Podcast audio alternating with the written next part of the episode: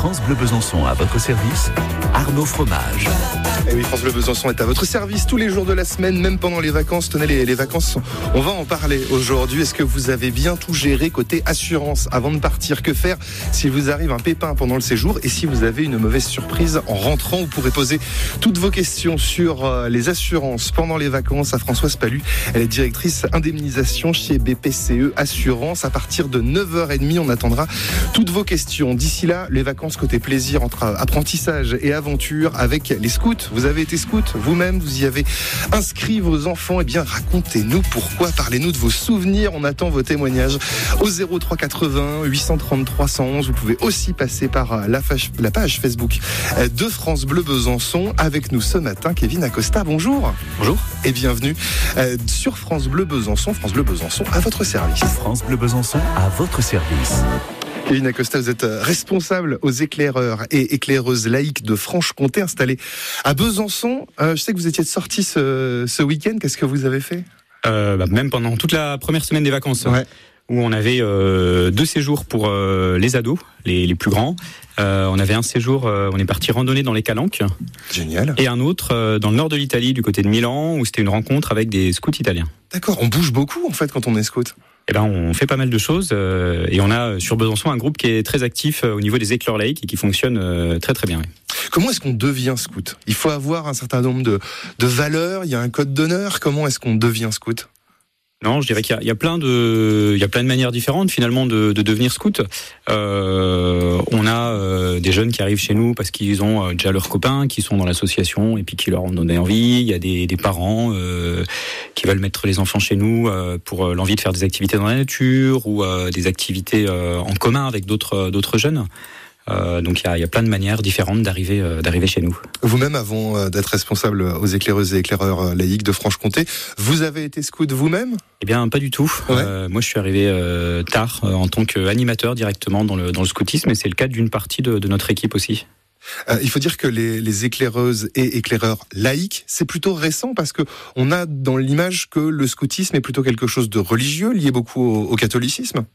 C'est ça. Alors, euh, en France, c'est euh, le scoutisme laïque est apparu avant le scoutisme religieux, euh, mais a eu plus de mal à, se développer. Et sur Besançon, oui, c'est assez récent, mais ça fait une petite dizaine d'années qu'on a lancé l'association sur Besançon. Vous-même, vous avez été scout. Venez témoigner au 03 80 833 111, nous raconter un petit peu ce que vous en avez retenu de cette expérience. Qu'est-ce que ça vous a appris cette expérience du, du scoutisme? Le scoutisme qui a forcément, Kevin Acosta, beaucoup Euh, une sortie scoutisme aujourd'hui, euh, ça ressemble à quoi? Ben, en général, on se retrouve euh, en forêt, donc on a différents lieux qu'on qu connaît bien. Il y a souvent un petit temps un peu d'accueil, et puis après, il va y avoir tout un temps de préparation du repas, puisqu'on prend à chaque activité, même sur une journée, le temps de cuisiner ensemble. Euh, donc on va se répartir, un petit groupe va s'occuper du feu, un petit groupe va s'occuper de la cuisine, un autre groupe s'occupera de la, de la vaisselle. L'après-midi souvent c'est des jeux, et puis à la fin on a un petit temps de ce qu'on appelle de conseil, c'est-à-dire de bilan tous ensemble pour euh, discuter un peu de comment s'est passée la journée et que chacun puisse s'exprimer sur son ressenti au sein du groupe. C'est vraiment un apprentissage de la vie en communauté voilà, il y a vraiment ce côté-là qui est important. Il y a, enfin, euh, pour nous deux points importants, c'est le côté euh, vie dans la nature et euh, le faire avec les autres. Vous avez été scout. Venez nous raconter euh, votre expérience. Vous avez mis vos enfants, vos petits enfants au scout. Racontez-nous pourquoi. Pour vous répondre ce matin, Kevin Acosta, responsable aux éclaireuses et éclaireurs laïcs de Franche-Comté, installé à, à, Besançon depuis une dizaine d'années, est avec nous ce matin. On a évoqué comment est-ce qu'on devient scout, comment ces activités se, se font. Il y a la question du financement aussi parce que euh, on, a souvent l'habitude de voir les scouts. Moi, je pense à, Noël quand euh, les scouts viennent faire les, les, papiers cadeaux, des choses comme ça. Euh, comment est-ce qu'on finance ces voyages? Vous l'avez dit, il y a un groupe qui est parti en Italie la semaine dernière. Déjà, la, la, première chose, c'est que le, nos séjours en général ne sont euh, pas très chers puisque euh, on fonctionne beaucoup à la débrouille, euh, on campe dans la nature et les encadrants sont tous bénévoles. Ouais. Donc ça fait déjà qu'on a une base, de, des séjours sont, sont pas chers. on a toujours sur des, des, projets un peu particuliers, bah là comme le, le cas de l'Italie, un petit peu d'autofinancement. Donc c'est vrai que les, les, paquets cadeaux, par exemple, c'est quelque chose qui fonctionne bien. ou de la vente un petit peu via les, les réseaux, ça peut être les chocolats pour Noël, ce genre de choses. Et puis après, on a aussi des aides, bah, notamment de la CAF ou de la ville de Besançon qui nous mmh. aide, qui nous aide aussi pas mal. Là aussi, il y a une école de la débrouillardise, il y a une école de, de l'autonomie aussi quand on quand on fait ce genre d'activité. Ouais, tout à fait. C'est bah, pour le si on repart sur ce projet en Italie là qu'on a fait avec les jeunes aux, vacances de février, c'est quelque chose qu'ils ont monté eux en fait. Mmh. On savait qu'on aurait un séjour, mais c'est eux qui ont décidé un petit peu de ce qu'ils feraient, qui l'ont organisé, qui ont pris les contacts avec les scouts italiens, qu'on regardait aussi pour l'hébergement. Et nous, au niveau des équipes encadrantes, on est là pour les aider, les appuyer. donc oui, on est vraiment sur sur ce que c'est un peu apprentissage et débrouillardise. Parce qu'il y a eu ce séjour en, Italie, vous l'avez dit, il y a eu aussi un séjour en, Pologne. Euh, il y a une relation comme ça entre les scouts européens? Euh, alors il n'y a pas forcément quelque chose de très organisé, euh. de très très organisé, mais c'est vrai que quand on, on part à l'étranger, c'est assez facile. Enfin, il y a des scouts dans tous les pays du monde. C'est assez facile de trouver les contacts aujourd'hui. Et finalement, lui fait qu'on soit scout, il y a tout de suite quelque chose qui se qui se passe quoi. Euh, voilà, on parle, euh, il y a des valeurs communes, il y a un socle commun, mmh. donc c'est assez simple de d'arriver à se rencontrer et puis à faire des choses ensemble. Euh, quand vous dites c'est les euh, les enfants qui ont choisi, qui ont organisé ce, ce séjour, on parle de jeunes de quel âge? Là, c'était euh, nos plus grands, donc c'était des ados qui avaient entre 14 et 17 ans. D'accord. Donc euh, quand même déjà assez autonome pour. Euh, oui, et puis qui, déjà, euh, qui sont déjà pour grande partie dans l'association depuis quelques années, donc, ont déjà une habitude. C'est-à-dire qu'à chaque niveau, à chaque âge, il va y avoir un niveau de responsabilité, et donc petit à petit, on, apprend jusqu'à être capable de monter derrière un, un séjour complet avec l'équipe encadrante. Dans l'imagerie des scouts que j'ai, moi, il y a toujours les, les petits blasons euh, à coudre. C'est toujours le, c'est toujours le Tout à fait, ouais. Donc il y a un, un, uniforme, il y a des insignes à mettre euh, qui symbolisent euh, notamment le, la progression en fait de chaque jeune. Hein, quand il apprend de nouvelles compétences, il obtient un petit euh, un petit badge à, à coudre. donc en général, ils sont assez fiers et puis ça montre aussi aux autres, ben ça y est, moi je suis un, un spécialiste. alors je sais pas, moi des constructions en bois ou, ou du feu ou ou de la radio aussi, puisqu'on a on a aussi enfin des brevets euh, sur plein de, plein de choses différentes. On est toujours bien accueilli quand on est scout? Euh, en, général, oui, oui, oui. Euh, on le voit notamment quand on recherche un peu des, dans le secteur, dans la région, des terrains pour pour camper. Non, non, en général, il y a, y a, un bon accueil qui nous est fait. Oui, parce que vous l'avez dit, c'est souvent du, du camping un peu. Alors, est-ce que c'est à l'arrache ou est-ce que non, non, non, vous allez dans, des, dans des, campings ou c'est du camping sauvage? C'était plus ça la question. Eh ben, ni l'un ni l'autre. Ouais. Euh, c'est des, des, terrains euh, qui nous sont prêtés alors par des, des propriétaires euh, ou des ou des municipalités, mais c'est pas du camping. Donc c'est vraiment en général un bout de forêt, un bout de champ, et c'est nous qui allons nous, nous installer dessus. on va y avoir des constructions. Les toilettes, ça va être un système type toilette sèche. On va fabriquer nos douches. donc on recrée nous-mêmes finalement en le fabriquant le, le confort du, du camping. France Bleu Besançon à votre service jusqu'à 9h30. On s'intéresse au monde des scouts avec Kevin Acosta, responsable aux éclaireuses et éclaireurs laïcs de Franche-Comté. Vous pouvez nous appeler au 03 81 833 111 pour nous raconter vos souvenirs de scoutisme. Est-ce que vous l'avez euh, expérimenté cette aventure des scouts? Bonjour Françoise. Oui, bonjour. Vous, vous avez passé votre jeunesse à, à Paris avec euh, les éclaireuses protestantes. Racontez-nous. Oui, c'est ça. Oui, j'ai habité Paris pendant 40 ans, donc ma jeunesse s'est faite à Paris. Je suis protestante, donc j'étais chez les éclaireuses. D'accord. Voilà. ça se passait comment? Vous faisiez quoi? Oh, euh, euh, Avec les éclaireuses, ouais. écoutez, on faisait des réunions.